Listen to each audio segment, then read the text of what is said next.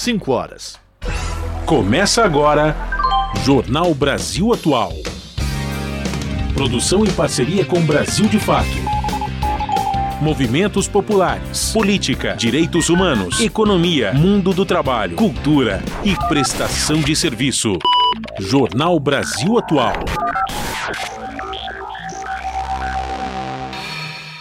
Olá, muito boa tarde. Hoje é terça-feira, dia 12 de setembro. Eu sou Rafael Garcia, junto com Cosmo Silva, apresentando mais uma edição do Jornal Brasil Atual. E estas são as manchetes de hoje.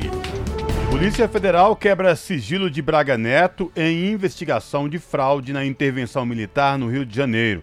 Ex-ministro-chefe da Casa Civil de Bolsonaro, o general não é alvo direto da ação, mas é um dos investigados. Presidente da CPMI dos atos golpistas critica o Supremo Tribunal Federal por autorizar a ausência de depoente em sessão da comissão. A decisão foi dada por Nunes Marques, que é o ministro que foi indicado por Jair Bolsonaro. E o governador de São Paulo, Tarcísio de Freitas, beneficiou a empresa que tem como um dos sócios o secretário de Saúde. No cargo desde o início do ano, o secretário prorrogou por mais 12 meses o contrato com a própria empresa. Lula convoca a reunião de ministros para discutir a tragédia causada pelo ciclone extratropical no Rio Grande do Sul. O número de mortos já sobe para 47. Sessão da Câmara dos Deputados presta homenagem à terceira Marcha das Mulheres Indígenas. Representantes de comunidades indígenas protestaram contra o marco temporal e contra a instalação de hidrelétricas em seus territórios. E com Bolsonaro, a educação perdeu ainda mais recursos. E o Brasil é o terceiro pior entre os 42 países avaliados pela OCDE. O relatório aponta que o governo bolsonarista aplicou perto de um terço dos demais países no ano de 2020.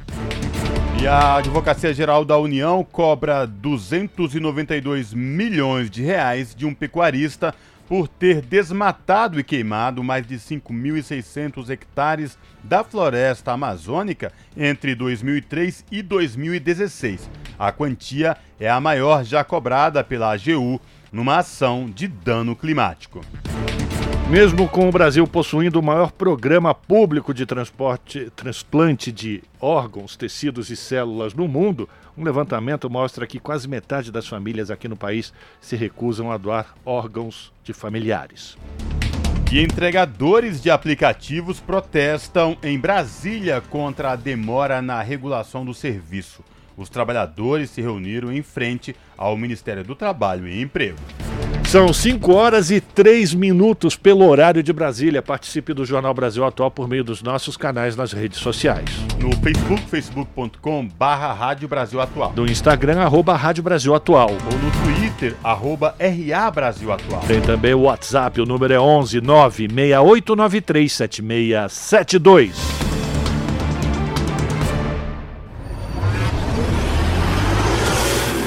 Jornal Brasil Atual, uma parceria com Brasil de Fato. Na Rádio Brasil Atual, tempo e temperatura. A tarde desta terça-feira, aqui na capital paulista, é de tempo firme, solzão. Os termômetros marcam 29 graus neste momento. Olha, sem previsão de chuva para hoje, no período da noite e da madrugada, o tempo fica firme e limpo e a temperatura na casa dos 18 graus. Em Santo André, São Bernardo do Campo e São Caetano do Sul, a tarde desta terça-feira está ensolarada e a temperatura alta. Neste momento, os termômetros marcam 29 graus, sem chance de chuva para hoje. Durante o período da madrugada, o tempo fica limpo e a temperatura na casa dos 19 graus graus. A tarde desta terça-feira na região de Mogi das Cruzes é de tempo limpo, pouco nublado. Neste momento, os termômetros marcam 28 graus. Sem previsão de chuva para hoje, na madrugada a temperatura fica na casa dos 19 graus. E em Sorocaba, a tarde desta terça-feira também é de tempo predominantemente ensolarado. Os termômetros marcam 28 graus neste momento. Não tem previsão de chuva para hoje em Sorocaba. A madrugada será de tempo limpo e a temperatura fica na casa dos 18 graus. No finalzinho do jornal eu volto para falar como fica o tempo nesta quarta-feira. Na Rádio Brasil Atual, Está na hora de dar o serviço. Vamos lá, 5 horas e 5 minutos, trânsito aqui na cidade de São Paulo, final de tarde de terça-feira, e a CT, a Companhia de Engenharia de Tráfego, diz que são 397 quilômetros de ruas e avenidas com trânsito congestionado hoje. A Zona Oeste apresenta a pior situação, com 143 quilômetros de lentidão. A Zona Sul vem em seguida com 100 quilômetros, Zona Leste 60, Zona Norte 56 e, por fim, a região central apresentando 38 quilômetros de ruas e avenidas monitoradas pela CET com trânsito lento aqui na capital.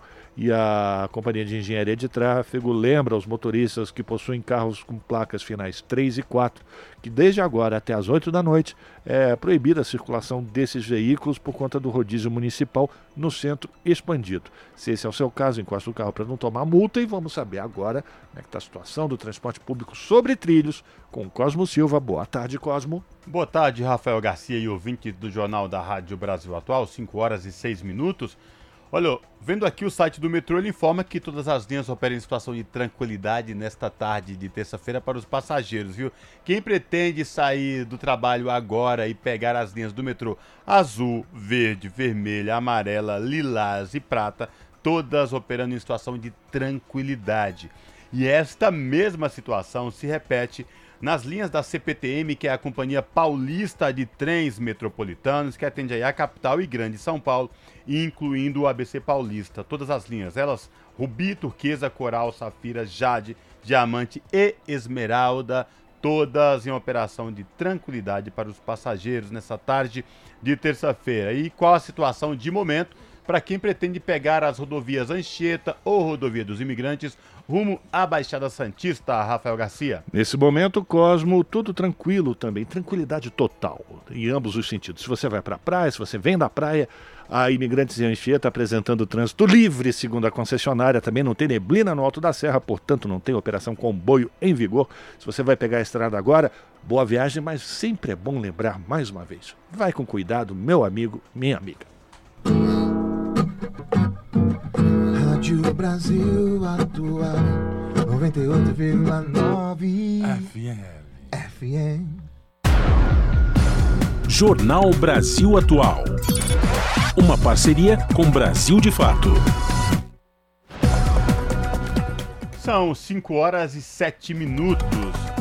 Jair Bolsonaro passou por dois procedimentos médicos nesta terça-feira, é o que informa o boletim do Hospital Vila Nova Star, na capital paulista. Ele foi internado ontem, no início da tarde. Bolsonaro já se encontra em recuperação no quarto. De acordo com o hospital, ele foi submetido a uma endoscopia para tratamento de doença do refluxo gastroesofágico. Na sequência, Bolsonaro passou por cirurgia de desvio de septo.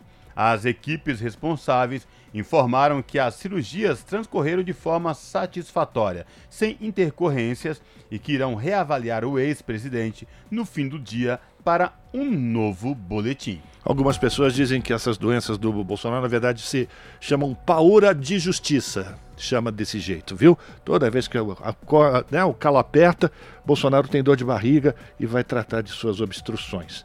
São 5 horas 8 minutos ao condenar a decisão do ministro do Supremo Tribunal Federal, Cássio Nunes, de livrar a ex-diretora de inteligência do Ministério da Justiça, a senhora Marília Alencar, do depoimento que estava previsto para hoje.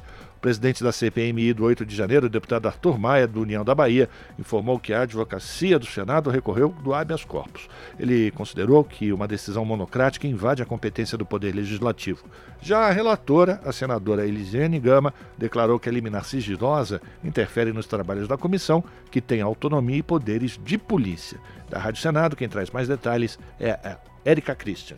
O presidente da CPMI do 8 de janeiro, deputado Arthur Maia, do União da Bahia, comunicou ao colegiado que a advocacia do Senado recorreu contra a decisão do ministro do Supremo Tribunal Federal, Cássio Nunes, que liberou a ex-diretora de inteligência do Ministério da Justiça, Marília Alencar, do depoimento previsto para esta terça-feira. Essa foi a primeira vez que um magistrado da corte desobrigou a presença de um depoente. Outros ministros concederam habeas corpus, garantindo o direito ao silêncio nas perguntas que pudessem incriminar a testemunha e de assistência dos advogados, mas mantiveram a convocação. Ao ressaltar, inclusive, que todo o teor da liminar foi mantido sob sigilo, Arthur Maia declarou que a decisão monocrática de um ministro evidencia uma falta de equilíbrio entre os poderes. O Supremo deveria ter pelo menos uma posição idêntica, hegemônica, para todos aqueles que solicitassem não vir à CPMI. Mas não é certamente de acordo com as leis, com os princípios constitucionais, que alguns, a depender da sorte, da roleta da distribuição de um processo de um habeas corpus, um tem o direito de não vir e o outro tem a obrigação de vir. Isso certamente não está de acordo com a melhor justiça. A relatora, senadora Elisiane Gama, do PSD do Maranhão, também criticou a decisão do ministro ao ressaltar que uma comissão parlamentar de inquérito tem poderes de polícia e autonomia. Ela ponderou que trata-se de um precedente gravíssimo que poderá inviabilizar o trabalho de qualquer CPI e citou o parecer favorável do Ministério Público pelo depoimento da delegada da Polícia Federal. Então, isso é muito grave. Eu acho que esta comissão tem que tomar uma providência de forma mais enérgica. Nós temos a autonomia dos poderes, nós temos a funcionalidade das instituições. E realmente a decisão dele vem obstruir. Esse, esse é o fato. A decisão dele obstrui os trabalhos, inclusive, desta relatoria. A delegada Marília Ferreira Alencar, ela é uma, um ponto central, ela é uma peça-chave no processo de investigação. A delegada Marília Alencar, que atuou na gestão de Anderson Torres no Ministério da Justiça foi convocada para explicar um mapa que identificou as cidades onde o então candidato Lula tinha vencido no primeiro turno das eleições. O documento teria sido usado pela Polícia Rodoviária Federal para intensificar operações em municípios do Nordeste que foram questionadas pela Justiça Eleitoral. Marília Alencar, que também trabalhou com Anderson Torres na Secretaria de Segurança Pública do Distrito Federal, recebeu alertas de inteligência nos dias que antecederam os ataques e no dia 8 de janeiro, mas convocou uma reunião de emergência apenas para depois das 4 horas da tarde, quando as invasões já tinham ocorrido na sede dos três poderes. Da Rádio Senado, Érica Christian. São 5 horas e 12 minutos e ainda sobre a CPMI mistas dos atos golpistas.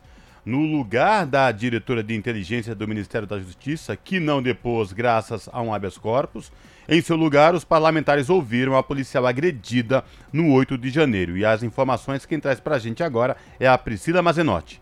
Depois do bolo que os parlamentares tomaram com a ausência de depoimento da ex-subsecretária de Inteligência, deputados e senadores da CPI mista dos atos golpistas se dedicaram a ouvir Marcela Pino, policial que trabalhou no dia dos ataques. Inclusive, foi bastante agredida, tendo sido arremessada do alto da cúpula do Congresso, numa queda de 3 metros de altura. Aí você cai. Eu caio. A 3 metros, a 3 de, altura. metros de altura. No momento em que eu caí, eu retorno pelo gramado mesmo, subindo.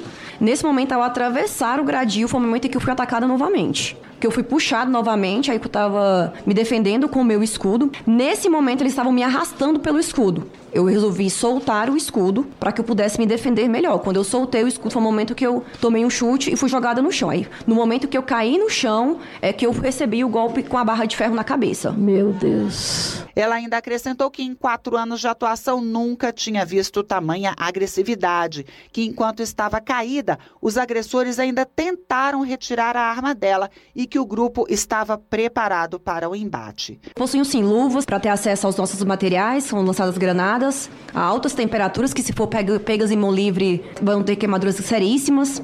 Eles se utilizavam de máscaras, eles se utilizavam de, de toalhas, de lenços para cobrir o rosto. Sim, eles tinham, dessa forma eles estavam Ou organizados seja, sim eles foram orientados da forma como vieram para cá. Provavelmente. Marcela não soube dizer se houve falhas ou omissão por parte da PM na contenção dos atos violentos, que não recebeu relatórios de inteligência até por conta do cargo que ocupava, mas que logo cedo, pouco antes do meio-dia daquele domingo, já tinha recebido as primeiras orientações. A atuação de Marcela acabou rendendo a ela uma promoção. De soldado passou a cabo, promoção tida como reconhecimento de um ato de bravura pelo governo do Distrito Federal. Da Rádio Nacional em Brasília, Priscila Mazenotti. São 5 horas 15 minutos. O general da reserva Walter Braga Neto, ex-ministro-chefe da Casa Civil de Jair Bolsonaro, teve o sigilo telefônico quebrado pela Polícia Federal nesta terça-feira. A operação batizada de Perfídia investiga a corrupção na compra de coletes defensivos usados por militares em 2018, época em que o general era interventor federal na segurança pública do Rio de Janeiro. O militar foi nomeado pelo então presidente Michel Temer. A operação teve como alvo militares e empresários. A Polícia Federal cumpriu 16 mandados de busca e apreensão no Rio de Janeiro, Minas Gerais, São Paulo e Distrito Federal. O Braga Neto não é o alvo direto da ação, mas é um dos investigados. Além de ministro, ele foi candidato a vice do Bolsonaro no ano de 2022. A PF investiga os crimes de patrocínio de contratação indevida, dispensa ilegal de licitação, corrupção ativa e passiva e organização criminosa que teriam supostamente sido praticadas por servidores públicos federais na contratação da empresa norte-americana CTU Security. Você está ouvindo? Jornal Brasil Atual, uma parceria com Brasil de Fato. São 5 horas e 16 minutos. O número de mortes causadas pelas chuvas no Rio Grande do Sul subiu para 47. A última vítima foi identificada no município de Colinas. Mais detalhes na reportagem de Renato Ribeiro. 46 pessoas continuam desaparecidas. A Polícia Civil iniciou trabalho de coleta de DNA de familiares para identificar outras possíveis vítimas. Tudo para garantir que o número de desaparecidos seja o mais preciso possível.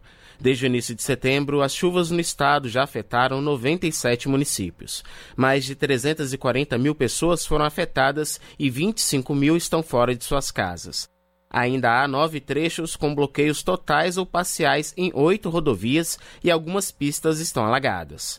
As cidades atingidas pelas chuvas estão em fase de reconstrução, com limpeza de ruas, obras em escolas e hospitais, já que muitas delas ficaram completamente alagadas. De acordo com o IMET, até quinta-feira, o Rio Grande do Sul está em alerta laranja para frio, fortes chuvas, temporais, ventos de até 100 km por hora e inundações em algumas regiões. Do centro para o sul e oeste do estado, pode chover entre 150 e 200 milímetros por dia, chegando até 300 milímetros. Nesta terça e quarta-feira, um sistema de baixa pressão continuará provocando chuvas intensas entre o centro e sul do estado gaúcho. Também na quarta e na quinta-feira, um ciclone extratropical se forma em alto mar junto à costa do Rio Grande do Sul. A chuva deve começar a diminuir no estado ainda na quinta, com previsão de tempo seco, ou seja, sem chuva já na sexta-feira. Da Rádio Nacional, em Brasília, Renato Ribeiro.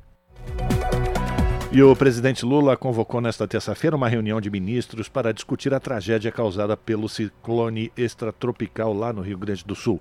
Essa informação foi dada pelo ministro da SECOM, a Secretaria Especial de Comunicação Social, o Paulo Pimenta, na sua conta no Twitter.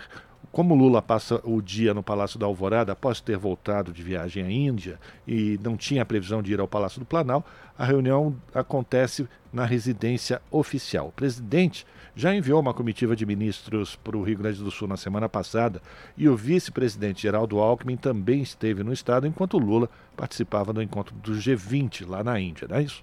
O ex-ministro Paulo Pimenta citou como prioridades no estado do Rio Grande do Sul salvar vidas, restabelecer a normalidade e o mínimo funcionamento dos serviços, além da reconstrução das áreas atingidas. São 5 horas e 19 minutos. E a Advocacia Geral da União cobrou 292 milhões de reais de um pecuarista por ter desmatado e queimado mais de 5.600 hectares da floresta amazônica entre 2003 e 2016. A quantia é a maior já cobrada pela AGU numa ação de dano climático.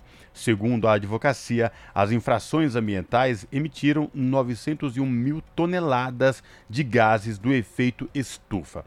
O cálculo para a cobrança segue orientação da OCDE, que é a Organização para a Cooperação e Desenvolvimento Econômico, de que cada tonelada de carbono emitida vale 60 euros, ou o equivalente a hoje, na cotação atual, a 324 reais. As áreas desmatadas ficam em terras públicas da União e do Amazonas, nos municípios de Boca do Acre e Lábria.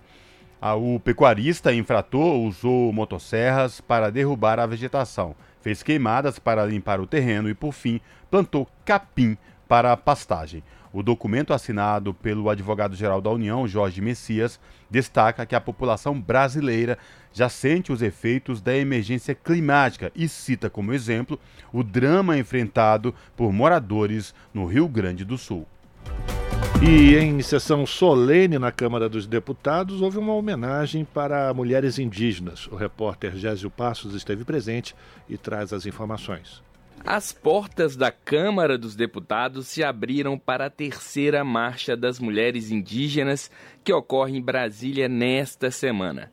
Em sessão solene em homenagem às indígenas, Juliana Querechu, da Articulação dos Povos Indígenas do Brasil, relembrou que cada corpo massacrado é sentido por todas. Cada corpo massacrado, cada corpo violado, cada corpo dilacerado, a cada corpo que sofre, que sente todos os dias esse massacre que as mulheres indígenas, crianças indígenas, meninas indígenas passam no seu território. Todas nós sentimos porque todas nós dividimos esse mesmo corpo território que a gente chama de Mãe Terra, que a gente chama desse território chamado Brasil.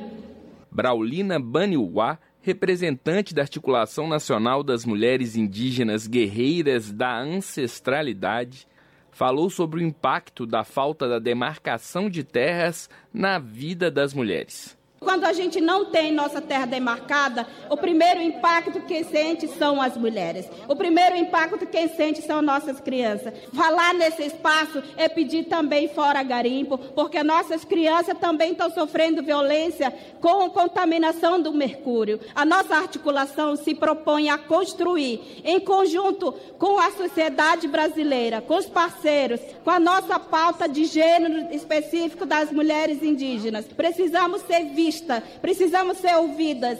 A ministra dos Povos Indígenas, Sônia Guajajara, reforçou que é importante mudar a institucionalidade do país para reconhecer a diversidade brasileira. O que nós queremos não é somente a presença física, né, de ocupar um cargo. O que nós queremos é provocar mudança na sociedade. O que nós queremos é promover mudança na institucionalidade, para compreender que nós somos mulheres diversas, que nós temos costumes, que nós temos modos de vida, que nós temos né, tradições diferentes. Já a deputada Célia Chacriabá relembrou o momento de conflito das indígenas com o parlamento e enfatizou a necessidade de o Congresso respeitar a organização dos povos indígenas. Queria dizer que não queremos, não aceitaremos mais entrar com bomba, com spray de pimenta, porque queremos entrar pela porta da frente enquanto parlamentares, enquanto parteiras, enquanto benzedeiras, enquanto advogada, enquanto ministra, enquanto presidenta da FUNAI.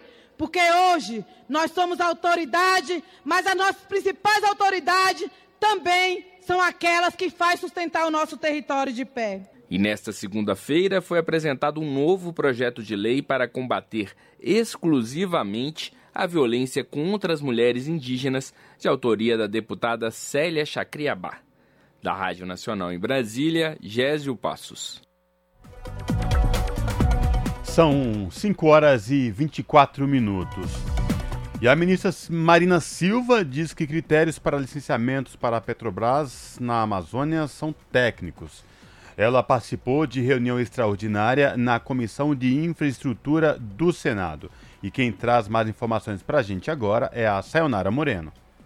Enquanto o Ibama analisa o recurso da Petrobras para explorar gás e petróleo na costa do Amapá, A ministra do Meio Ambiente e Mudança do Clima, Marina Silva, voltou a dizer no Senado que os critérios para licenciamento ambiental são totalmente técnicos. A negativa que o IBAMA deu tecnicamente foi com base no parecer de 10 técnicos do IBAMA. O presidente do IBAMA seguiu o parecer dos técnicos, porque em um governo republicano é isso que se faz. Mas não foi a primeira vez que a licença foi negada. Também em 2018, no governo do presidente Temer, foi negada a licença, não para Petrobras, porque o empreendimento na época era de uma empresa privada que depois passou para Petrobras. A iniciativa foi do senador Lucas Barreto Barreto, do PSD do Amapá, que questionou a ministra a decisão do Ibama em negar o licenciamento. Em maio deste ano, o Ibama negou o pedido da Petrobras para perfurar poço de exploração de petróleo e gás a 175 quilômetros da costa do Amapá, região da bacia da foz do rio Amazonas. Depois disso, a estatal entrou com recurso e o pedido está em nova análise pelo Ibama. Ao negar o licenciamento à Petrobras, o presidente do Ibama, Rodrigo Agostinho, acatou um parecer da área técnica. Também em reunião do Senado, Agostinho explicou que o plano da empresa não apresentava garantias suficientes de socorro a possíveis acidentes, como o derramamento de óleo no mar. Todos os estudos que a Petrobras apresentou trabalhavam a prerrogativa de que esse óleo nunca chegaria na costa, que esse óleo, num eventual vazamento, iria todo ele para o Mar do Caribe. E isso, para os técnicos do IBAMA, é bastante problemático, porque a gente tem que trabalhar todos os cenários. Nós tivemos ocorrências naquela região que o mar devolveu para a costa. O presidente do IBAMA também mencionou que o estudo da Petrobras cita uma base de operações em Belém para socorro, que fica a mais de 800 quilômetros do local da perfuração, considerada distante na avaliação técnica. Para quem trabalha na área de segurança, na área de licenciamento, isso também é bastante preocupante, porque a gente ter toda a estrutura de resguardo, de apoio a um eventual acidente, a 43 horas de lancha rápida de Belém é muito. Uma das coisas que a gente alertou é que numa eventual exploração ou produção de petróleo naquela região, essas estruturas precisavam estar em Oiapoque, 179 quilômetros da área de exploração. Rodrigo Agostinho ainda citou problemas relacionados à fauna, à comunicação e a falta de outros estudos no pedido de licenciamento. Da Rádio Nacional em Brasília, Sayonara Moreno. 5 horas 26 minutos e um grupo de trabalho da mini reforma eleitoral apresentou suas propostas na Câmara dos Deputados e a repórter Maria Neves acompanhou essa discussão. Ao fim de um longo debate, o grupo de trabalho da mini reforma eleitoral aprovou a apresentação de duas propostas de lei. Para permitir a votação rápida dos textos, o relator, deputado Rubens Pereira Júnior, do PT do Maranhão, optou por propor apenas medidas de consenso entre os deputados do grupo. Assuntos relativos a temas considerados polêmicos, como fake news e candidaturas femininas, por exemplo, não foram abordados, inclusive porque, conforme explica Rubens Júnior, já são tratados em outras propostas em análise no Congresso. Dentre os pontos propostos pelo grupo de trabalho, a única que ainda não é consensual trata da distribuição das vagas para a Câmara dos Deputados, Assembleias Legislativas e Câmaras de Vereadores. Esses cargos são preenchidos pelo sistema proporcional, ao contrário do que ocorre para os cargos executivos, de presidente, governador, prefeito e senador, para os quais são realizadas as chamadas eleições majoritárias, em que só um candidato é eleito. A proposta apresentada vai exigir que o partido político atinja o chamado quociente eleitoral e o candidato obtenha pelo menos 10% desse quociente, que é o número de votos do partido dividido pelo número de vagas para deputado ou vereador. A regra atual permite que partidos que obtiveram pelo menos 80% do quociente eleitoral participem da distribuição das vagas.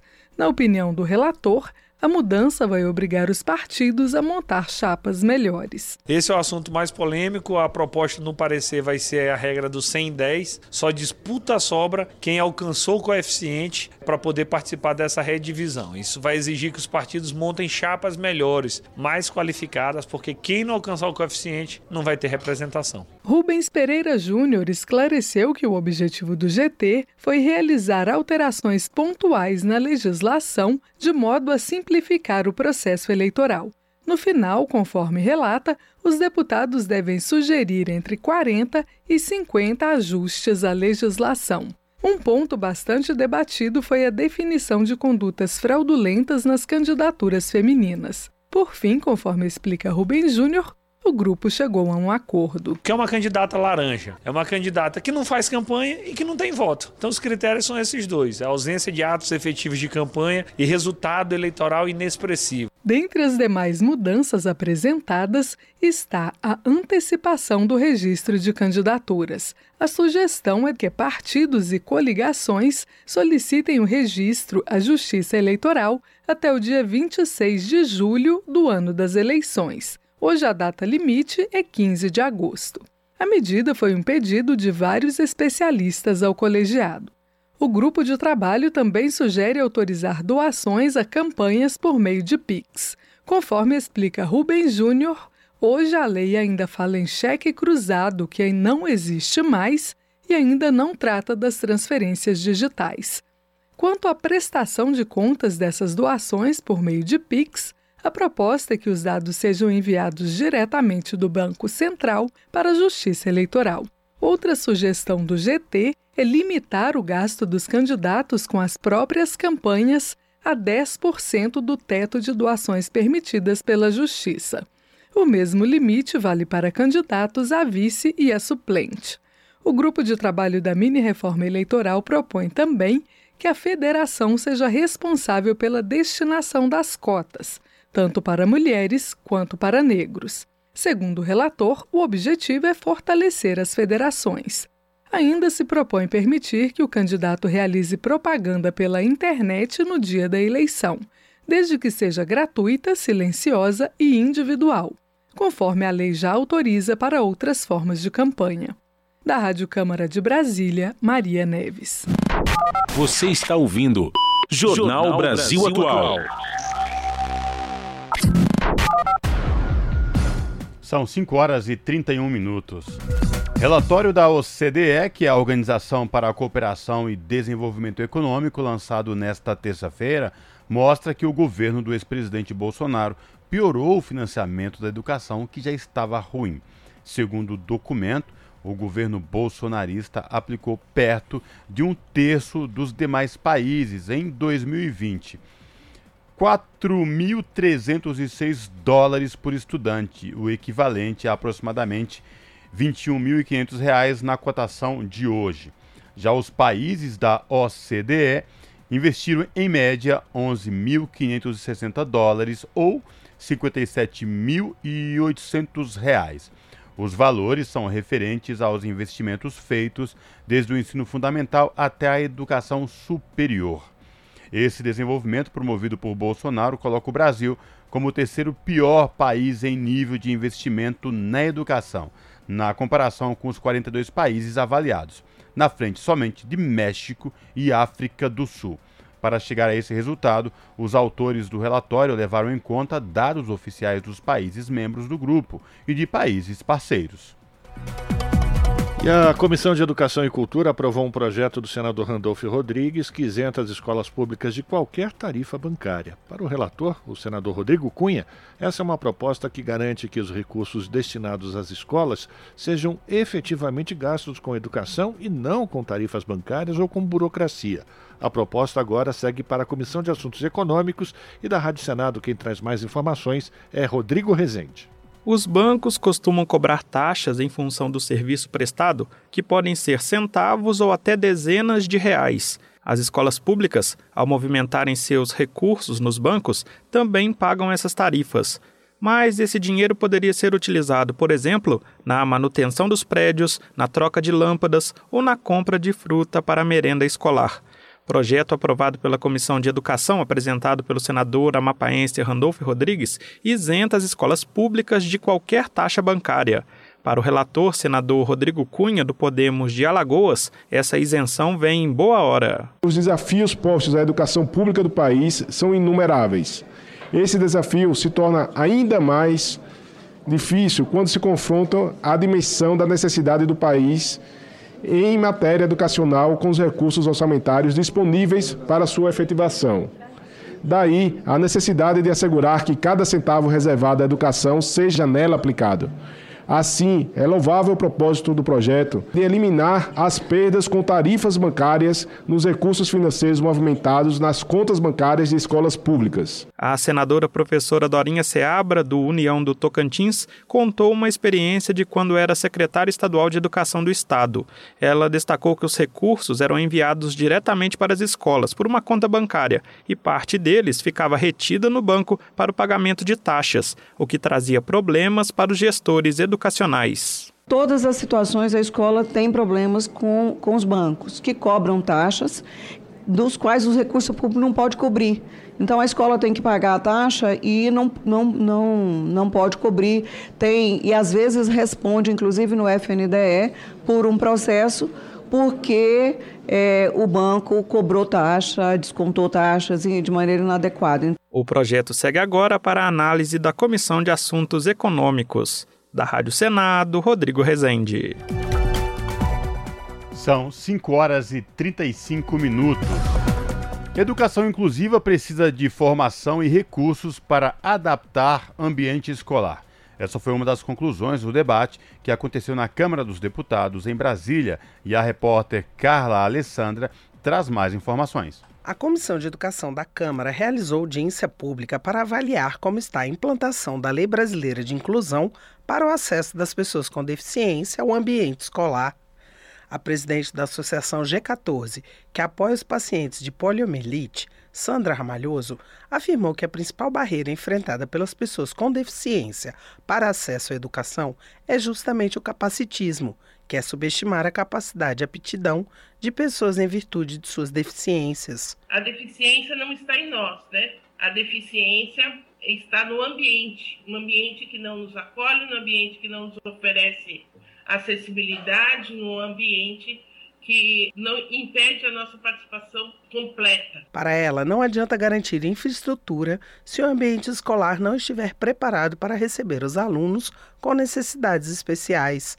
Sandra Ramalhoso disse ainda que a educação inclusiva esbarra na falta de dados sobre essa parcela da população. A deputada professora Luciene Cavalcante, do Pessoal de São Paulo, que propôs a realização da audiência, destacou que é preciso garantir recursos para a implantação do que preconiza a Lei Brasileira de Inclusão. A gente vai propor emendas e lutar pela efetivação é, de emendas orçamentárias às políticas públicas que garantam a, a inclusão, a implementação das políticas que são tão importantes, que já estão disciplinadas no nosso ordenamento jurídico. Vamos levar essa demanda sobre a questão dos dados para para o censo, para o INEP. É, e também para o IBGE. A representante do Ministério dos Direitos Humanos e Cidadania, Naira Gaspar, afirmou que, como o primeiro passo para combater o capacitismo é justamente a educação, é preciso garantir, além do acesso, condições para que os alunos com deficiência aprendam o mesmo conteúdo dos demais alunos. Enquanto nós olharmos para a educação relativa a pessoas com deficiência a partir do déficit, do me, da menos-valia, nós de fato não teremos uma educação inclusiva. Nós teremos uma educação onde algumas pessoas são encaixadas num espaço é, imóvel, é, restrito, e que não acolhe, não abraça, que não agasalha a todas as pessoas. A defensora pública Renata Tibiriçá propôs que o governo adote a avaliação biopsicossocial que pode ajudar no ambiente escolar a definir quais as necessidades e o grau de apoio necessários para os alunos com deficiência, garantindo seu aprendizado e não segregando. Da Rádio Câmara de Brasília, Carla Alessandra. Você está ouvindo? Jornal Brasil Atual. Uma parceria com Brasil de Fato. São 5 horas 38 minutos. O Índice Nacional de Preços ao Consumidor Amplo, considerado a prévia da inflação oficial no país, subiu 0,23% em agosto frente a julho, quando registrou uma alta de 0,12%. Com isso, o IPCA 15 acumula uma elevação de 3,23% no ano e em 12 meses a inflação sinalizada pelo índice chega a 4,61%. E quem traz mais detalhes é a repórter Solimar Luz. Os dados foram divulgados nesta terça-feira pelo Instituto Brasileiro de Geografia e Estatística. Segundo André Almeida, responsável pela pesquisa, dos nove grupos de produtos e serviços que compõem o IPCA 15, seis apresentaram alta. O principal destaque foi a alta de 1,11% do grupo habitação. A energia elétrica residencial subiu 4,59%, influenciado principalmente pelo fim da incorporação do bônus de Itaipu, que havia sido creditado nas faturas emitidas no mês de julho. Também foram registradas altas nos grupos de saúde, cuidados pessoais e transportes, principalmente por conta dos reajustes da gasolina. Do lado das quedas, destaque para alimentação e bebidas. Foram observadas reduções nos preços de alguns produtos, como batata inglesa, tomate, frango em pedaços, leite longa-vida, carnes e feijão carioca. O IBGE também divulgou o Índice Nacional de Preços ao Consumidor, que subiu 0,20% em agosto. No ano, o INPC acumula alta de 2,80%. Da Rádio Nacional no Rio de Janeiro, Solimar Luz. São 5 horas e 40 minutos. E já estará em vigor a medida que permite ao microempreendedor individual do Brasil emitir nota fiscal de serviços eletrônicos utilizando o login da plataforma gov.br.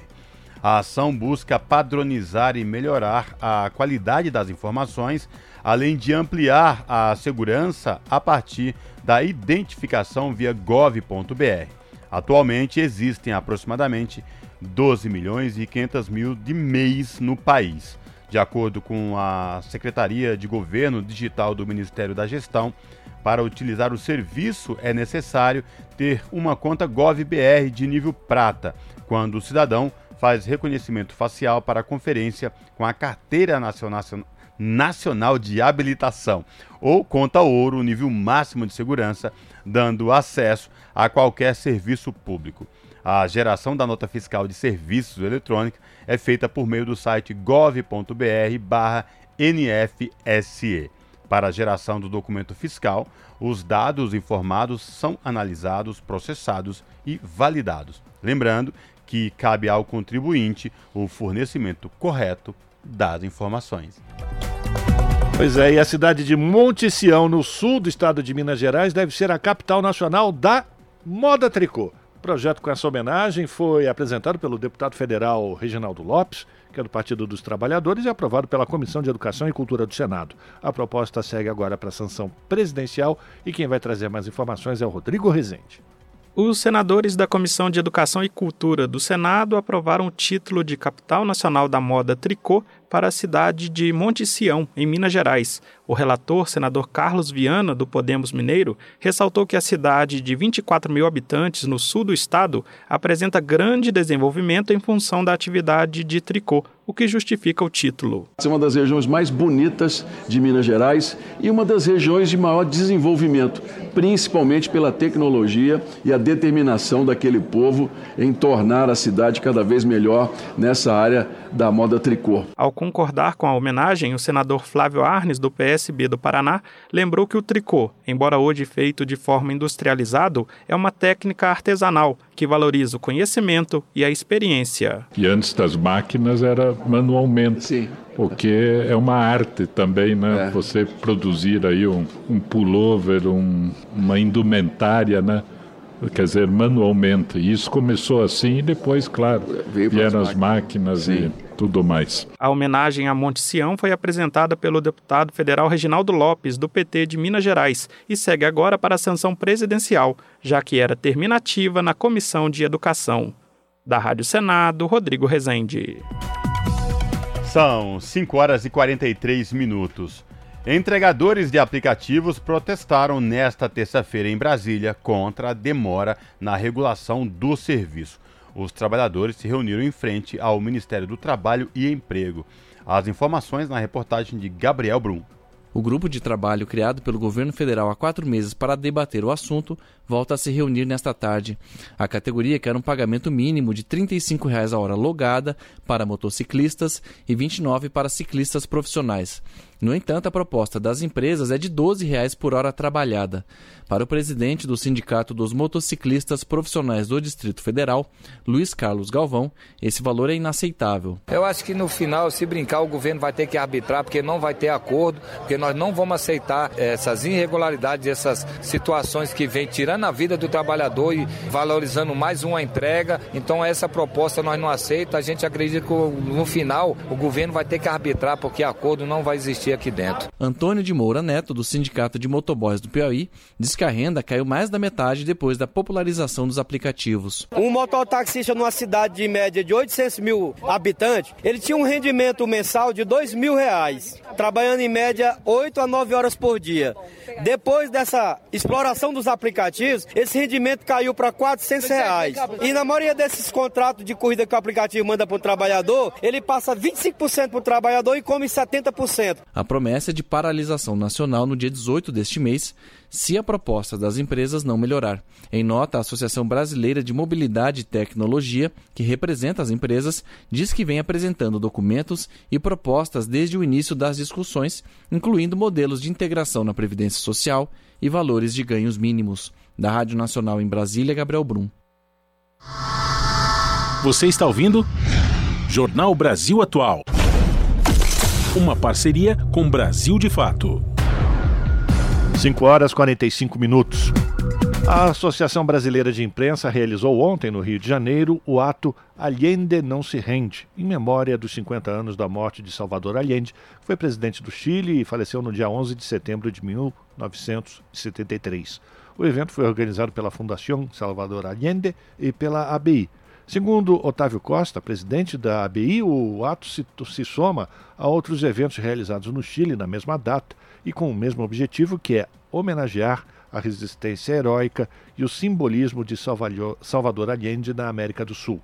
Para ele, o ato tem relação com a própria história da ABI em defesa do Estado Democrático de Direito, como a resistência à ditadura e as campanhas pela anistia e pelas diretas já.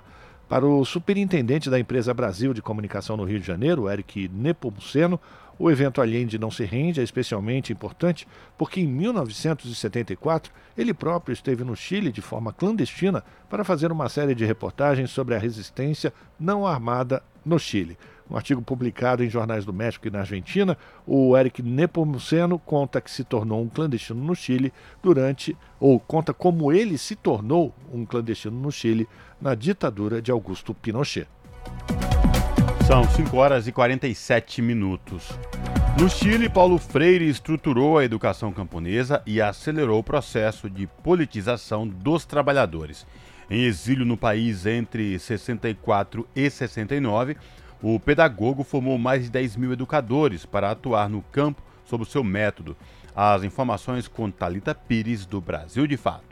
Após o golpe militar de 64, o Chile se tornou um destino comum para exilados brasileiros. Naquele momento, o governo de Eduardo Frei, do Democracia Cristã, de viés reformista, representava uma reserva democrática no continente. Entre os expatriados que buscaram o país estava o pedagogo Paulo Freire, que coordenava o Plano Nacional de Alfabetização do governo João Goulart. Ele foi preso pela ditadura e passou 73 dias encarcerado. Depois disso, apenas com um RG no bolso, ele rumou para a Bolívia e posteriormente para o Chile. Graças a relações com outros exilados, Freire foi convidado a, como consultor da Unesco, trabalhar no Instituto Nacional de Desenvolvimento Agropecuário do Chile. O órgão que lidava com pequenos agricultores passou a incorporar programas educacionais. O Chile da década de 60 compartilhava alguns dos mesmos desafios sociais que os vizinhos sul-americanos. A luta contra o analfabetismo era um deles, e no campo esse índice era de 60% da população.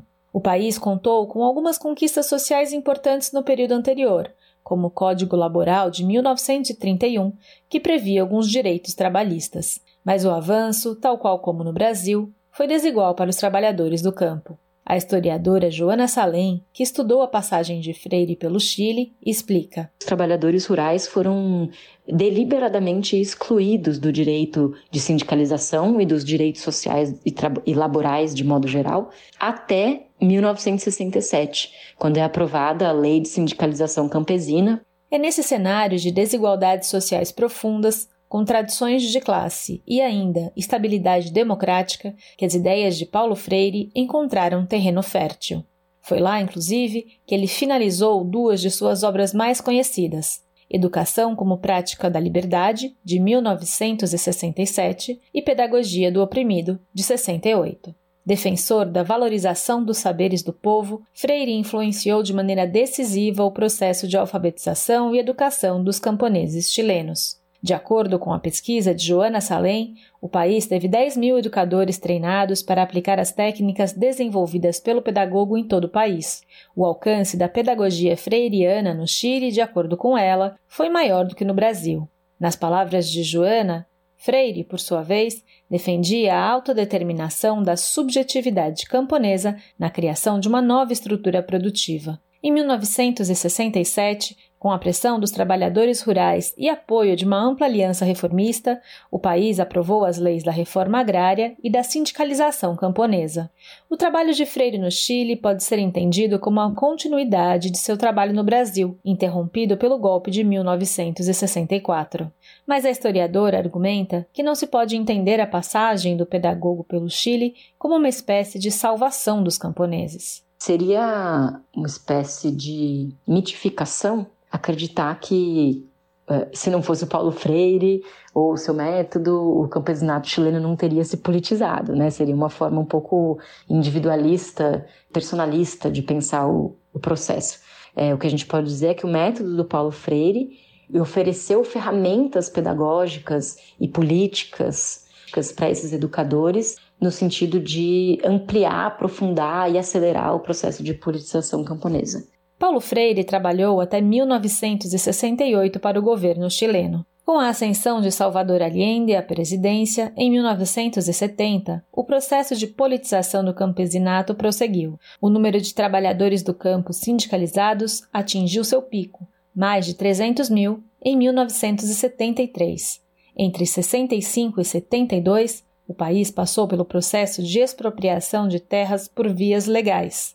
Conforme a reforma agrária avançava, o processo de expropriação de latifúndios seguiu em debate, como afirma Joana. Em 1973, estava em debate a necessidade de uma nova lei de reforma agrária que pudesse ampliar as, o território expropriado e ampliar e aprofundar né, esse processo expropriador, é, reduzindo ainda mais o poder dos proprietários rurais privados e ampliando o poder das cooperativas camponesas, dos assentamentos e tal, e dos sindicatos camponeses também. Essa nova lei nunca foi aprovada. O processo emancipatório dos camponeses chilenos foi interrompido em 11 de setembro de 1973 com o golpe contra Salvador Allende. A violência da ditadura instalada por Augusto Pinochet reverteu drasticamente a sindicalização camponesa. Em 1977, o número de sindicalizados era de cerca de 100 mil. Em 1981, eram apenas 31 mil trabalhadores organizados em sindicatos. Em um processo de contra-reforma agrária, o governo Pinochet reverteu as conquistas do período anterior. Além disso, a produção em cooperativas foi substituída pelo incentivo ao trabalho individual, e os incentivos governamentais para os pequenos produtores cessaram. Isso criou um cenário de queda de produção e forçou os pequenos proprietários a venderem suas terras. O novo cenário fez com que o país voltasse a ter uma estrutura fundiária baseada em grandes propriedades, quadro que perdura até hoje.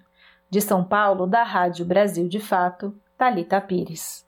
Jornal Brasil Atual.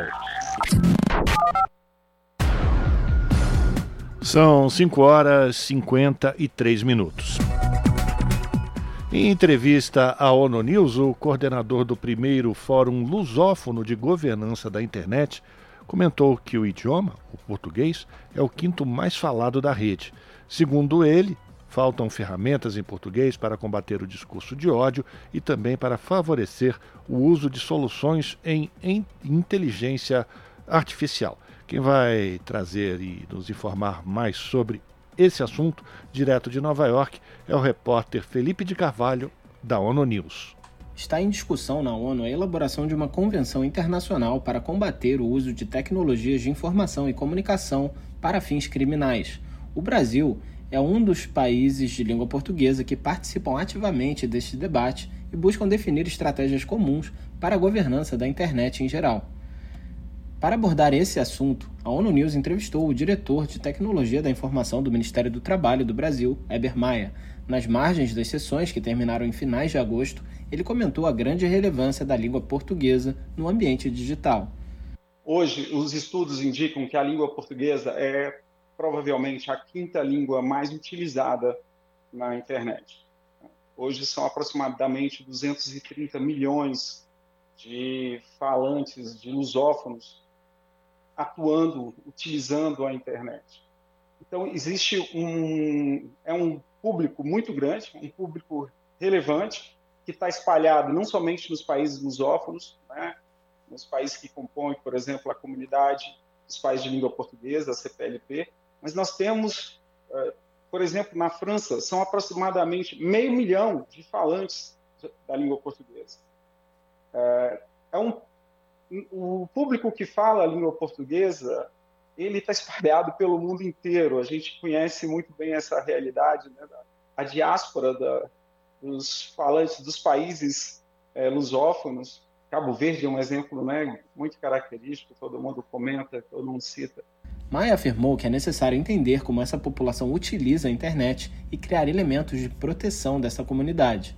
Nós sabemos que hoje um dos as plataformas digitais, que são as as big techs, elas desenvolveram soluções que conseguem identificar, por exemplo, o discurso de ódio, a misoginia, racismo, conseguem combater de forma mais efetiva é, em língua inglesa, por exemplo.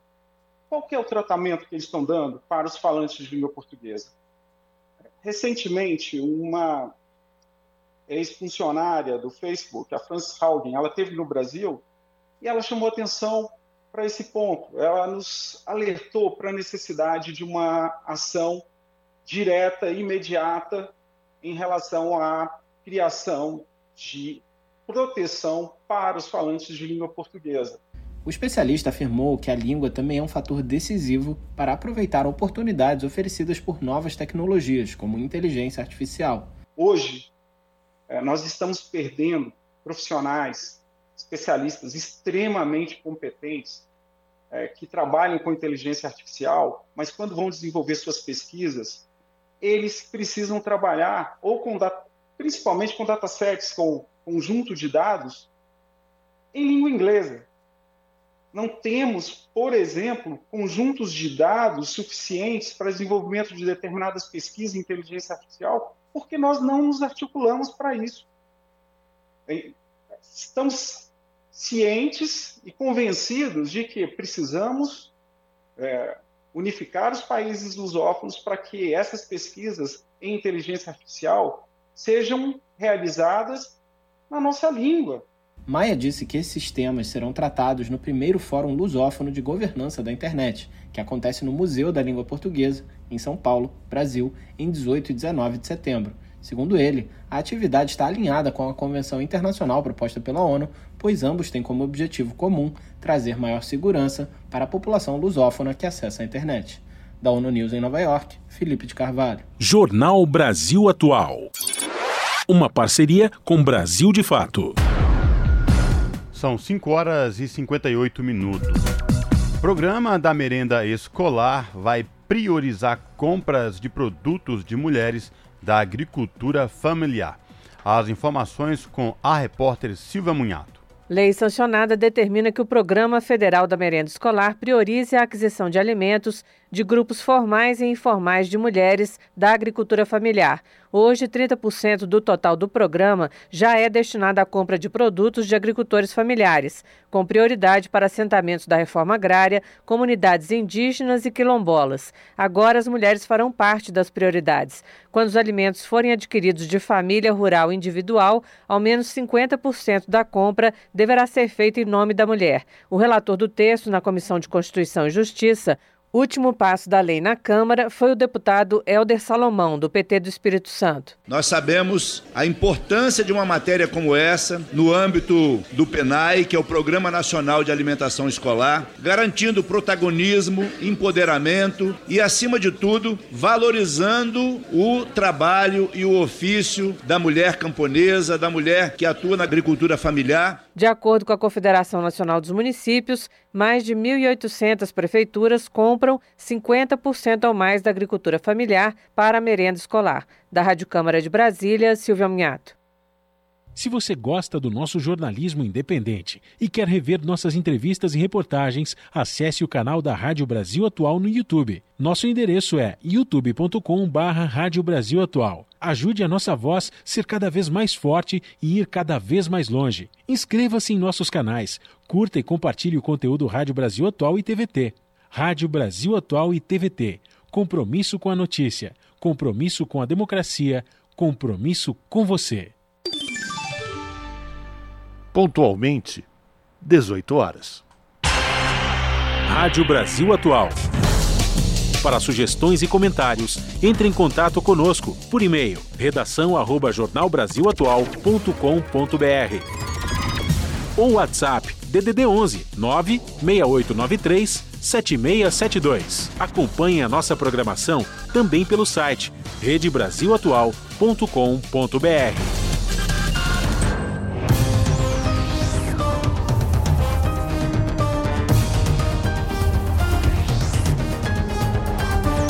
Vamos lá, vamos fazer contato com a redação da TVT, porque a gente precisa conhecer quais serão os destaques desta terça-feira do seu jornal, que começa daqui a pouquinho, sete da noite, pelo canal 44.1 digital, sinal aberto para toda a região metropolitana, que é a sintonia da TVT. E você vai acompanhar agora os destaques com a apresentadora do seu jornal, a Ana Flávia Quitério. Boa noite, Flavinha. Diga aí os destaques de hoje. Olá, Rafa, Cosme Fábio. Uma excelente noite a vocês e a todos os ouvintes da Rádio Brasil Atual. E vamos aos destaques desta terça aqui do seu jornal.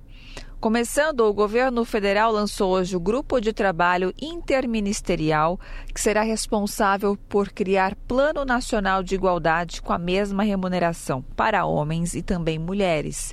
A iniciativa conta com a participação de oito ministérios, pesquisadores de trabalho e gênero e representantes dos sindicatos. E o desafio é colocar em prática a lei da igualdade salarial proposta e sancionada pelo presidente Lula. Para quem não sabe, o Brasil é signatário de duas convenções internacionais sobre igualdade de remuneração.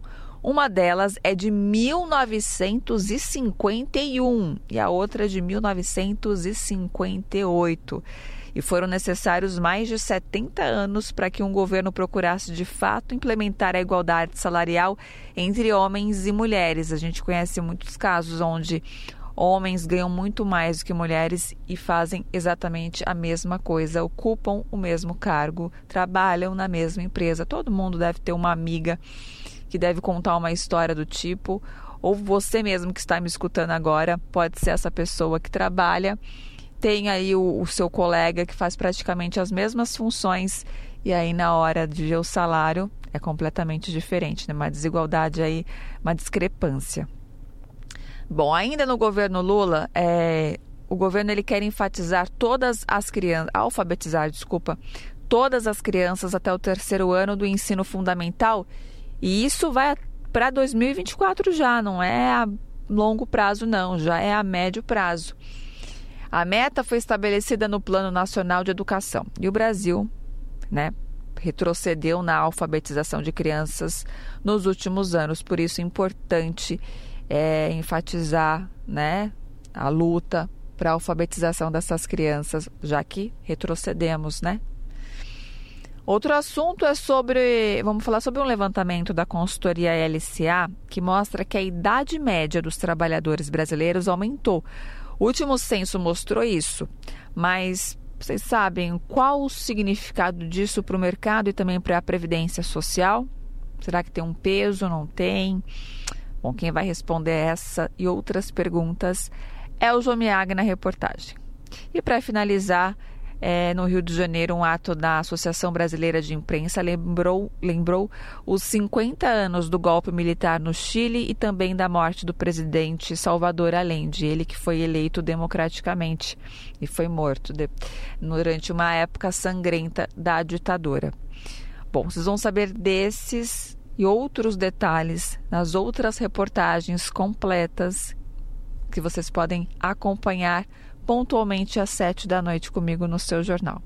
Um bom programa, Rafa, Cosme, Fábio. Beijão grande para todo mundo e nós temos um encontro marcado então daqui a pouquinho, hein?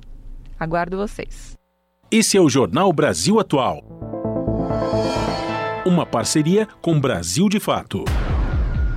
São 6 horas e 4 minutos.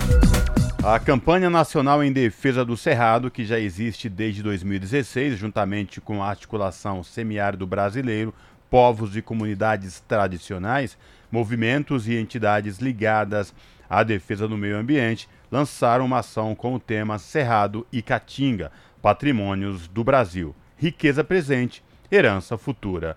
As informações quem traz para a gente agora é o Mats Euler. A iniciativa quer sensibilizar políticos, atores ambientais, gestores e a sociedade civil para a aprovação da PEC 504 para que os biomas Caatinga e Cerrado sejam reconhecidos como patrimônios nacionais e defendidos pela Constituição Federal. A Amazônia, a Mata Atlântica e o Pantanal, dentre outros biomas, já são considerados patrimônios do Brasil. A proposta de emenda à Constituição foi criada em 1995 e hoje está pronta para ser votada na Câmara dos Deputados e só precisa entrar em pauta de votação.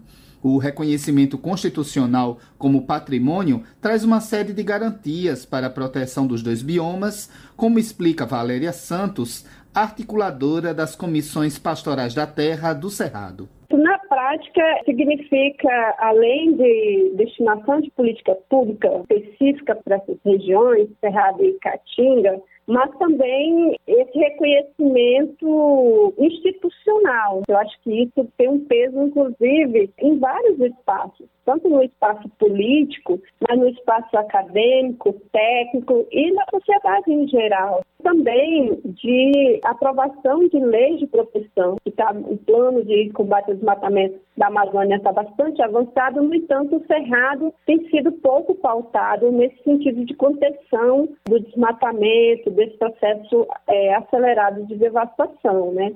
O diretor de combate à desertificação da Secretaria Nacional de Povos e Comunidades Tradicionais e Desenvolvimento Rural Sustentável, ligado ao Ministério do Meio Ambiente e Mudança do Clima, Alexandre Pires, falou da importância desse movimento nacional para proteger não apenas os biomas em si, mas as comunidades inseridas nessas regiões.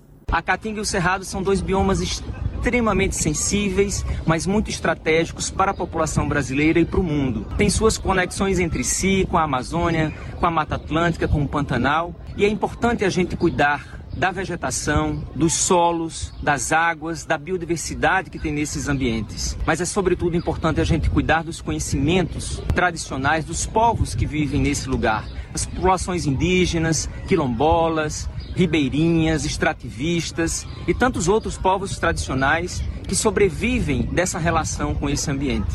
Está agendada para esta terça-feira, na Câmara dos Deputados, uma audiência pública para debater a aprovação da PEC 504.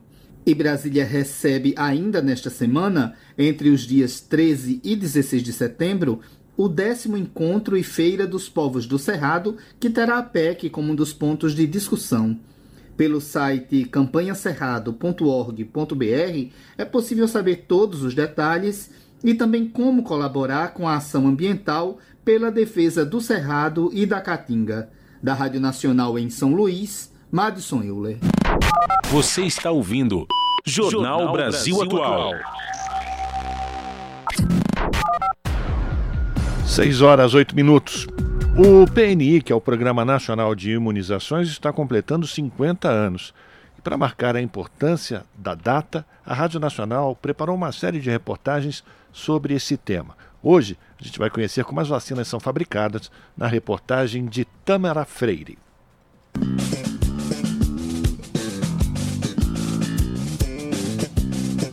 A primeira vacina da história consistia em injetar secreções de uma pessoa doente em pessoas saudáveis para que elas ficassem imunes a formas mais graves da mesma doença. Nada mais distante de como as vacinas são produzidas hoje, com tecnologia de ponta e controles rígidos de qualidade. Tudo começa nos laboratórios de pesquisa, quando os cientistas estudam o agente causador das doenças para decidir qual o melhor antígeno, ou seja, qual substância vai estimular uma resposta no nosso organismo de forma segura.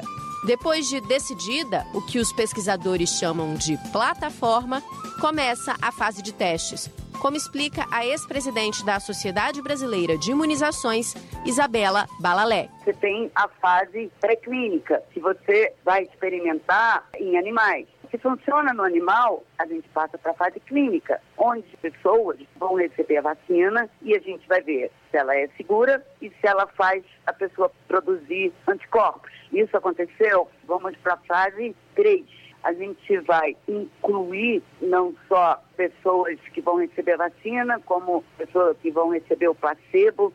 E esses testes da fase 3 são realizados em diversos países, para observar a resposta do imunizante em populações diferentes.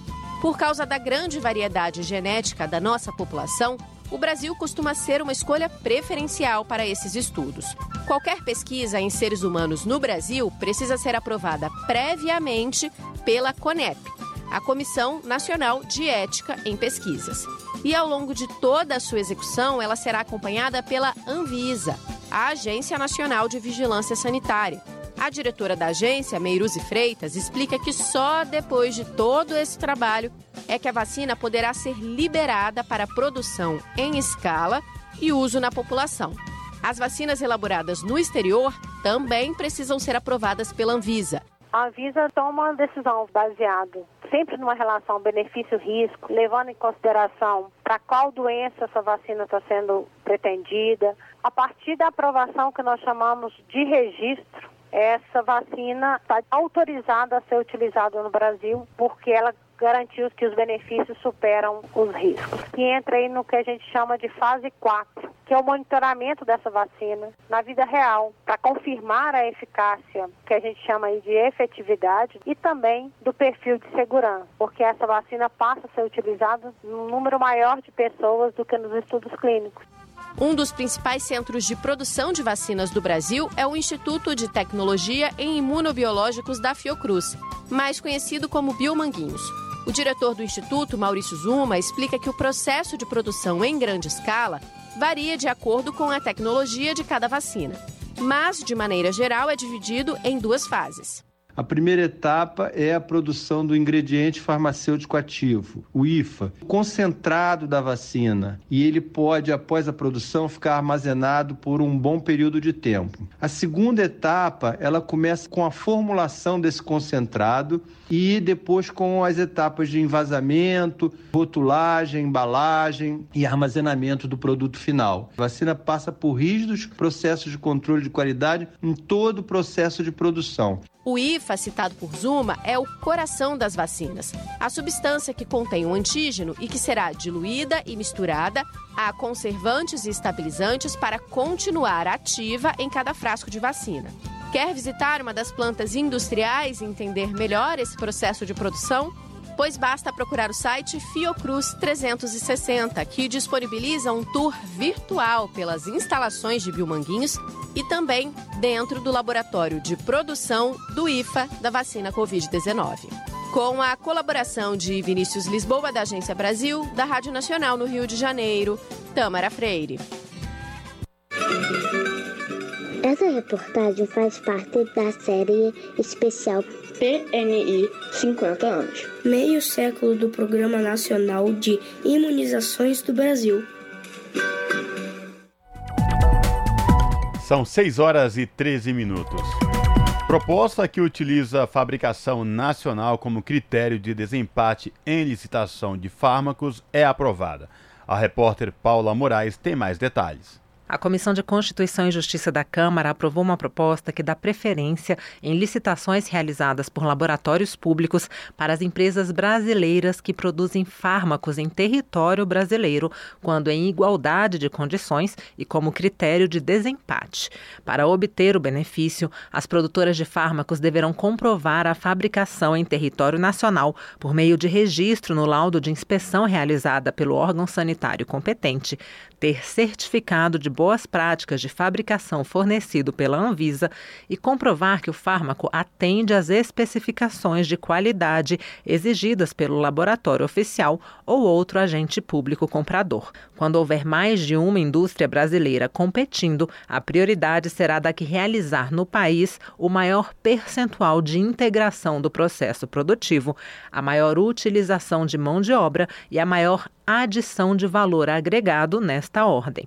A relatora, a deputada Érica Cocai, do PT do Distrito Federal, argumentou que esse critério de desempate colabora com a soberania nacional. É um projeto, portanto, que busca estimular a indústria nacional e, ao mesmo tempo, estimular que nós tenhamos mais geração de emprego, que nós tenhamos mais desenvolvimento econômico. Um projeto extremamente meritório. É preciso favorecer a empresa nacional. Isso é questão de soberania, de gerar emprego, enfim, de fazer com que o Brasil possa vivenciar a sua grandeza. O projeto que dá preferência a empresas nacionais de produção de fármacos como critério de desempate em licitações pode seguir ao Senado, a menos que haja recurso para votação antes pelo plenário. Da Rádio Câmara de Brasília, Paula Moraes. Repórter SUS. O que acontece no seu sistema único de saúde?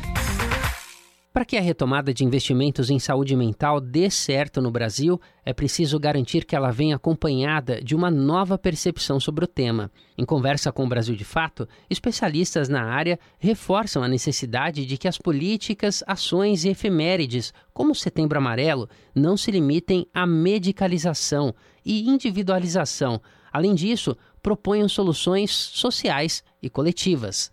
Em julho, o Ministério da Saúde ampliou o orçamento da rede de atenção psicossocial em mais de 200 milhões de reais para 2023. Com esse reforço, o total destinado às unidades da Federação para Políticas de Saúde Mental ultrapassa os 400 milhões de reais, num aumento de mais de 20%. Ariadna Patrícia Álvares, professora pesquisadora da Escola Politécnica de Saúde Joaquim Venâncio, da Fundação Oswaldo Cruz, a Fiocruz, afirma que o investimento é fundamental para superar os prejuízos ocorridos com o desmonte observado nos últimos anos essa direção, né? A gente poder investir na rede de atenção psicossocial, que durante os últimos anos, né, de 2016 até 2022, sofreu um sucateamento terrível. A gente ainda vê o, os efeitos né, desse desinvestimento de, dos últimos anos no cotidiano dos serviços que passam por muitas dificuldades. Então a gente sabe que é, o estrago né, foi muito grande do, durante esses últimos anos. Então tem um, um, um reparo né, muito grande a se fazer. Os valores serão repassados aos mais de 2.800 CAPs, que são centros de atenção psicossocial do país, e para os 870 serviços residenciais terapêuticos. O Ministério da Saúde habilitou ainda novos serviços para expansão da rede em todo o país. De março até agora, foram inaugurados 27 novos CAPs e 55 serviços residenciais terapêuticos, quatro unidades de acolhimento e 159 leitos em hospitais gerais. Além disso, nos próximos meses, o tema da saúde mental está na agenda oficial do poder público. Em outubro, o Brasil terá a primeira Semana Nacional de Conscientização da Depressão e a campanha global Setembro Amarelo, que propõe diálogo e ação para prevenir o suicídio, já está nas ruas. Ariadna Patrícia Alvarez pondera que, além do investimento, é preciso propor soluções sociais e atacar problemas de estrutura. A falta de direitos básicos e garantias de saúde, educação, trabalho, alimentação também podem levar ao sofrimento mental. A especialista defende que a valorização da vida passa mais pela defesa da convivência e do bem viver do que por campanhas pontuais. Se a gente entende que a saúde mental ela é algo que está né, no campo aí de várias disciplinas, de vários saberes, é, de várias categorias profissionais, né? A gente tem que ter um certo cuidado é, realmente no que se refere a, a essas campanhas. É, o objetivo dela é trazer um debate público sobre o suicídio, né, e como prevenir esse, esse fenômeno, mas em relação à eficácia, é, pegando o número de suicídios de 2014 para cá, ano que vem completa 10 anos, né, que, que iniciou a campanha do Setembro Amarelo, já existem algumas pesquisas dizendo que esse número se manteve estável, ou seja, não reduziu o número de suicídios no Brasil, e pelo contrário, algumas em relação a algumas faixas etárias, como da, da juventude, inclusive aumentou. Então, é, eu acho que falar sobre saúde mental é um tema que é permanentemente importante. Paulo Amarante, pesquisador da Escola Nacional de Saúde Pública Sérgio Aroca, da Fiocruz, afirma que a efeméride, como o Setembro Amarelo, por exemplo, precisa se distanciar da concepção individualizada dos problemas de saúde mental. Esse é um modelo biomédico da psiquiatria que criou essa narrativa, uma psiquiatria que cada vez mais se afasta das ciências sociais humanas, da psicanálise, da psicologia, da sociologia, da antropologia. Então é uma é uma é um pretenso modelo que afasta as explicações de ordem coletiva, de ordem processual, de ordem histórica. Segundo o especialista da Fiocruz, o tratamento focado em indivíduos leva à medicalização, o que piora o problema e cria, nas palavras dele, um saco sem fundo de demandas não analisadas e não enfrentadas. Desde o início do século, estudos indicam que algumas classes de antidepressivos podem potencializar o comportamento suicida. Amarante defende investimentos que vão além do setor da saúde. Para ele é necessário capacitar profissionais de forma crítica e melhorar a rede, mas a sociedade e o poder público também precisam buscar novas maneiras de coletividade, interação, geração de renda e trabalho. A gente tem que defender nessa nossa eh, sociedade não apenas os tratamentos, achar que as coisas não, não, se reduzem a uma aplicação tecnológica de um tratamento, mas a, a forma de desenvolvimento de outras relações sociais, de companheirismo, de mutualidade, de solidariedade, etc. E também de geração de renda, economia solidária é a produção de uma economia que é, é, coletiva, é feita de todos para todos. Não é só a economia no sentido do financeiro, do dinheiro, a economia no sentido da dinâmica política que se produz aí. Eu sei que as pessoas pensam muito mais em doenças, nós temos que pensar mais em saúde, em produção de vida. De acordo com dados da OMS, a Organização Mundial da Saúde, mais de 700 mil suicídios são registrados por ano em todo o mundo. A entidade ressalta que esse número pode ser ainda maior e chegar a um milhão, mas a subnotificação impede que se trace um cenário mais próximo da realidade. No Brasil, para se ter ideia, os registros contabilizam cerca de 14 mil casos por ano. Isso significa que a cada 24 horas, em média, 38 pessoas decidem tirar a própria vida no país. No período de 2010 a 2019, foram notificados mais de 112 mil suicídios em território nacional, a maior parte entre pessoas em idade produtiva, o que reforça a percepção de que trabalhadores e trabalhadoras estão numa situação de fragilidade. A Pesquisa Nacional de Saúde, PNS do IBGE, o Instituto Brasileiro de Geografia e Estatística, aponta que em 2019, mais de 10% das pessoas com mais de 18 anos no país receberam um diagnóstico de depressão, considerada a terceira maior causa de afastamento do trabalho. De São Paulo, da Rádio Brasil de Fato, com reportagem de Nara Lacerda. Locução: Douglas Matos. São 6 horas 22 minutos. O Brasil possui o maior programa público de transporte, transporte, transplante, gente, de órgãos, tecidos e células do mundo. Apesar disso, quase metade das famílias se recusam a doar órgãos dos seus familiares. Quem vai atualizar as informações para a gente é o repórter Oussama El Gauri. A decisão familiar na hora de doar os órgãos de um ente que morreu é fundamental para a vida de muitas outras pessoas que aguardam uma nova chance na fila de transplantes. Quando a morte encefálica de um rapaz chamado Luiz Fernando, no interior de São Paulo, foi confirmada, a mãe dele já sabia o que fazer. A decisão não que tenha sido mais fácil, ela se tornou automática dentro de um amor muito grande, porque a gente queria fazer tão bem para quem estivesse precisando. E o Luiz Fernando era doador de sangue, ele era um cara muito do bem. A decisão não foi terrível para nós, foi uma decisão cheia, envolvida de muito amor, muita paz. Não teve momento da decisão, nós já sabíamos o que tínhamos que fazer. No Brasil, a cada quatro potenciais doadores, somente um doa órgãos. É o que mostra o Sistema Nacional de Transplantes do Ministério da Saúde com dados de 2021. O mesmo levantamento também aponta que cerca de 40% das famílias consultadas se recusam a doar órgãos dos entes que partiram. Por outro lado, mais de 50 mil pessoas vivem à espera de um transplante de órgão ou de córnea no país. Mais da metade aguardam um rim.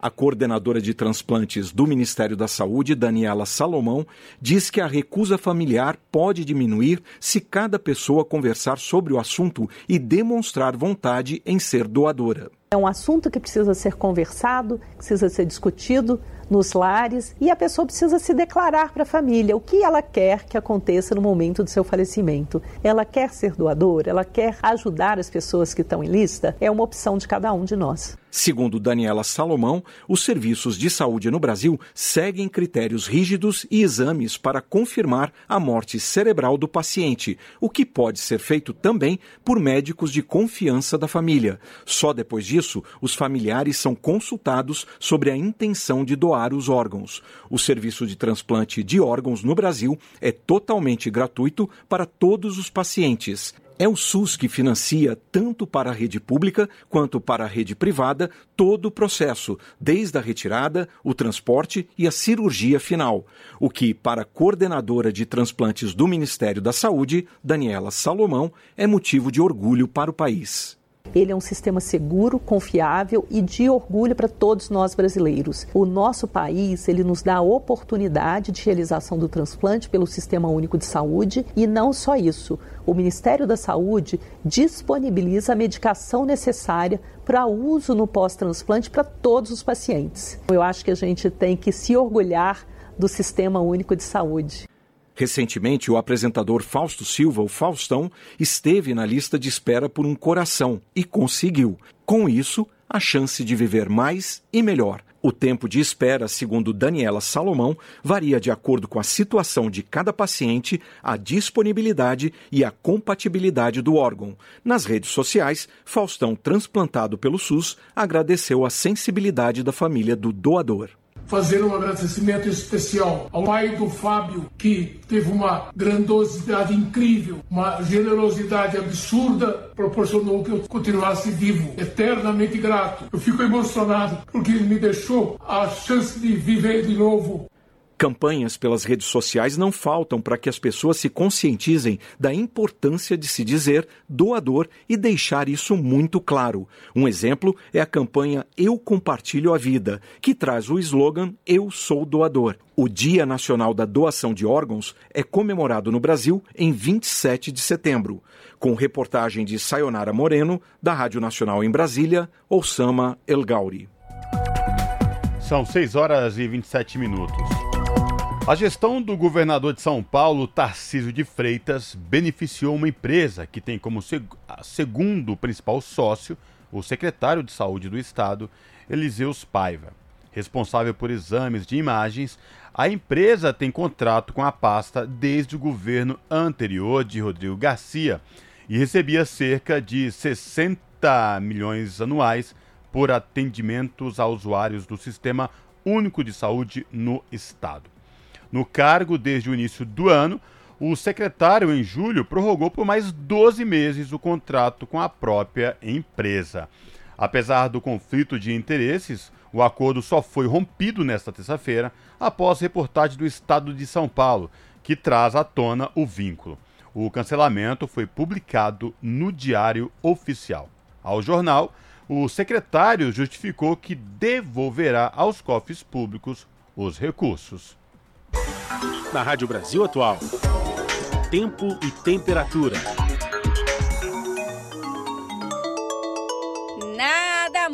Viu, gente? Na capital paulista, quarta-feira será de tempo ensolarado, de tempo limpo e firme, sem previsão de chuva. A temperatura também continua alta, com máxima de 32 graus e mínima de 17 graus. Nas regiões de Santo André, São Bernardo do Campo e São Caetano do Sul, a quarta-feira também será de tempo ensolarado, limpo e seco, sem previsão de chuva. A temperatura será mais alta, com máxima de 32 graus e mínima de 18 graus. Em Mogi das Cruzes, mesma coisa. Quarta-feira será de solzão, calor e sem previsão de chuva. A temperatura continua alta, com máxima de 32 graus e mínima de 15 graus.